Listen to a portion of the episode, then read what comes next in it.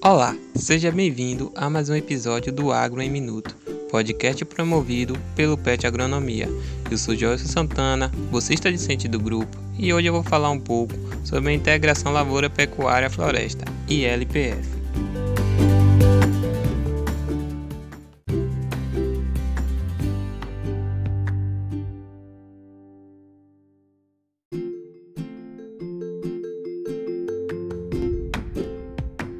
A integração lavoura-pecuária-floresta é um sistema produtivo que tem como principal objetivo aumentar a produção de forma sustentável, otimizando o uso do solo e diversificando os produtos da propriedade. Nesse modelo, são integrados diferentes sistemas produtivos na mesma área, unindo a agricultura com a criação de animais e o cultivo de espécies florestais, seja através da rotação, com associação ou sucessão dos componentes do sistema.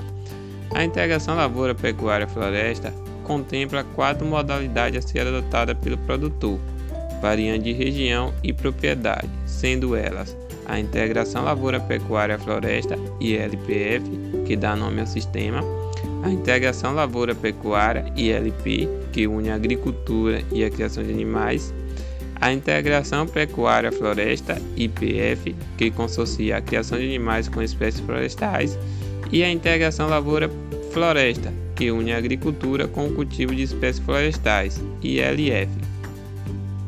Independente da modalidade, o conceito não muda, mantendo sempre o sinergismo da produção e respeitando os princípios de sustentabilidade.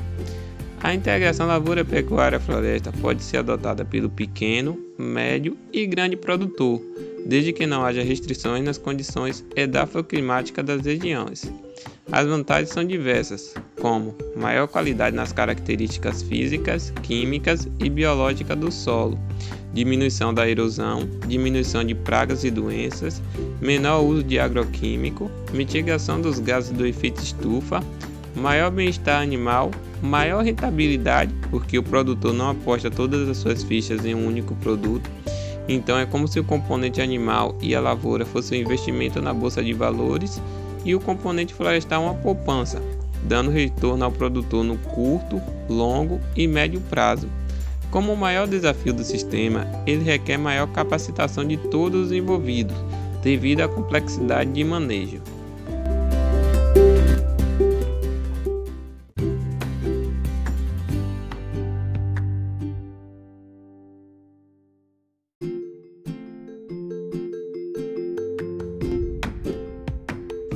Bem, por hoje é só. Eu vou ficando por aqui.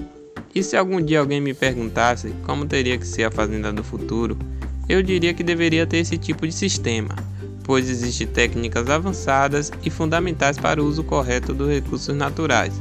Espero que tenha gostado e até a próxima.